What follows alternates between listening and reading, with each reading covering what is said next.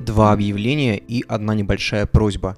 Объявление первое, теперь у меня есть микрофон, и слушать подкаст или помощь теперь будет гораздо приятнее, я надеюсь. Объявление номер два. Следующий выпуск подкаста будет на польском о современном российском режиссере, о котором знают и так достаточно за границей и даже в Польше, но не с перспективы внутренней.